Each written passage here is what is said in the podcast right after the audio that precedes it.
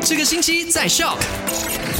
Hello，你好，我是 Alina，来到了今天十月一号中秋节，要跟你来 recap 一下昨天九月三十号的麦快很准，跟你聊到的三件事情。第一件事情呢，就是开车使用手机，大家都知道这是不对的。那如果你现在还这样子做的话呢，将会接到罚单，是重犯的话，将会接到不超过两千令吉的罚单，甚至坐牢的。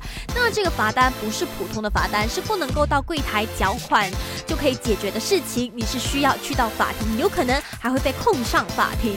那第二件跟你聊到的事情呢，就是发生在失屋的，有一名男子，他好心借钱给他的朋友，结果对方嫌弃他借的钱太少了，直接将该名男子打到头破血流，而且还骨折了。我觉得非常过分啦！你是跟人家借钱呢？那第三件事情呢，就是有一对夫妇，他们两个人涉及到以低价旅游配套，加上向介绍人提供百分之十的佣金为诱饵呢，欺骗了至少五百一十九人，是一场非常大的骗局。那如果你真的想去旅游，想购买旅游配套的话呢，建议你去到 s a s i d o sarawak dot resgo dot com 去订购这个旅游配套，更划算哦。好了，那今天下午三点钟一样会有我 Alina 的声音，先祝你中秋节快乐！